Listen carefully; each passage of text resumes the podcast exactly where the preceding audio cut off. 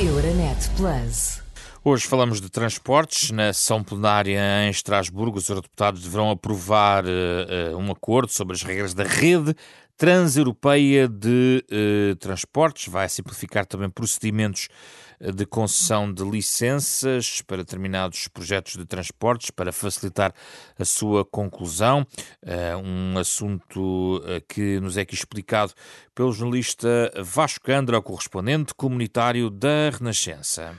A rede transeuropeia de transportes pretende criar uma rede de infraestruturas que facilita a circulação de pessoas e de bens entre os países da União Europeia, sejam infraestruturas rodoviárias, ferroviárias ou vias de navegação, bem como os portos, os aeroportos e as plataformas intermodais dos Estados-membros. Pretende-se ultrapassar a lógica de redes, muitas vezes desenvolvidas apenas numa perspectiva nacional, e de evoluir para um sistema mais integrado entre os 27. Por exemplo, a rede deverá abranger 90 mil quilómetros de autoestradas e de estradas de elevada qualidade, um pouco por todo o espaço comunitário.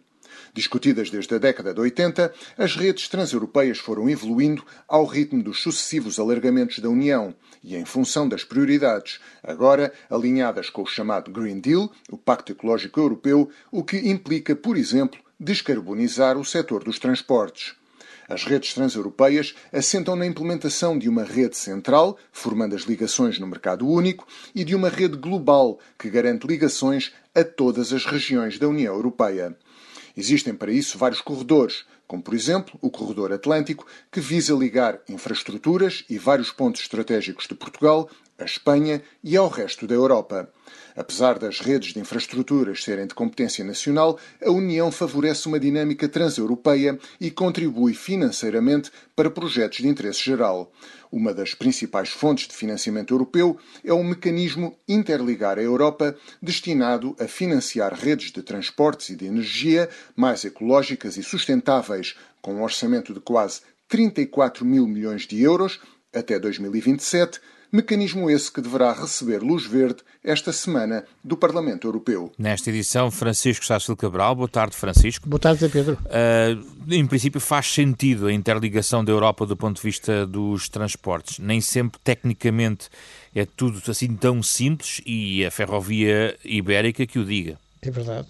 É, de facto, não pode haver um mercado único a funcionar bem sem uma infraestrutura de transporte que permita esse funcionamento. É? E, por outro lado, Portugal é um país que está situado no extremo ocidental da Europa, que tem uma única fronteira terrestre que é com a Espanha e, portanto, precisa também de algum impulso do lado da, da União Europeia, do lado da, do, do, centro europeu, para que consiga ter acesso, seja por ferrovia, aí o problema da bitola eh, parece estar ultrapassado, porque há muitos comboios que podem circular com duas bitolas, a bitola ibérica e a bitola mais europeia.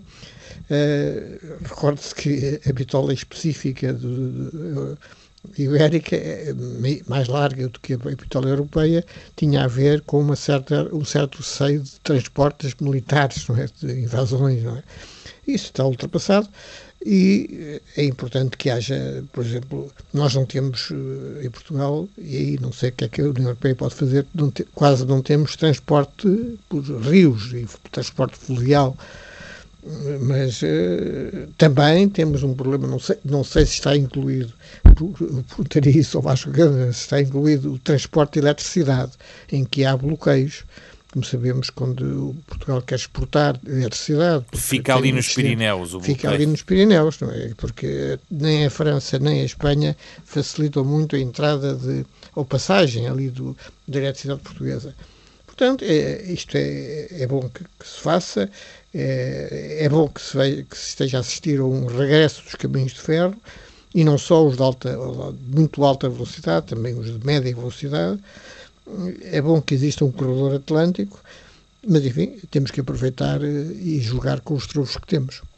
Obrigado, Francisco. Comentário de Francisco Sarsfield Cabral. Eh, em causa aqui é a chamada diretiva RTET eh, inteligente, com, que prevê uma rede global que garante a conectividade de todas as regiões da União Europeia e uma rede principal constituída pelos elementos da rede global, com maior importância para a União Europeia. A rede principal deverá estar concluída em 2030, a rede global em 2050.